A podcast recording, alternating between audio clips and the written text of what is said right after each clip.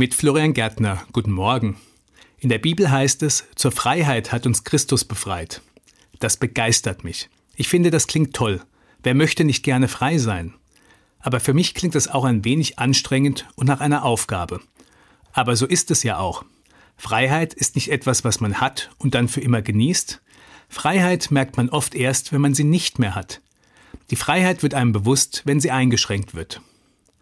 Besonders intensiv ist mir dies vor ein paar Jahren im Libanon aufgefallen. Da musste ich alle zehn Kilometer eine Straßensperre passieren und da ist mir das Geschenk der europäischen Freiheit ganz anders bewusst geworden. Oder in diesem Sommer auf der Vollversammlung des Ökumenischen Rates der Kirchen in Karlsruhe.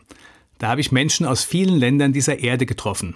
Einige waren zunächst sehr zurückhaltend in unserem Gespräch. Nach einiger Zeit gemeinsamen Essens und Sprechens ist es fast aus ihnen herausgebrochen. Ihr redet so frei. Habt ihr keine Angst, dass sie eure Verwandten gefangen nehmen? Unsere deutschen Teilnehmer waren total erstaunt und auch für mich hat es lange gedauert, bis ich die Tragweite dieses Satzes voll verstanden habe.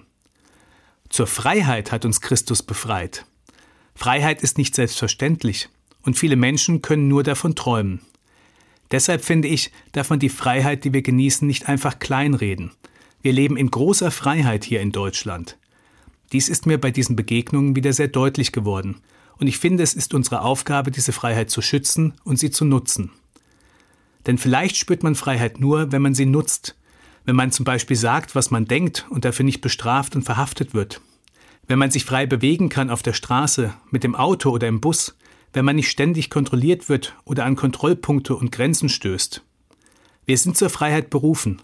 Dazu gehört auch die Aufgabe, diese Freiheit zu füllen und zu bewahren, als Hoffnungszeichen für diese Welt. Freiheit, die befreit.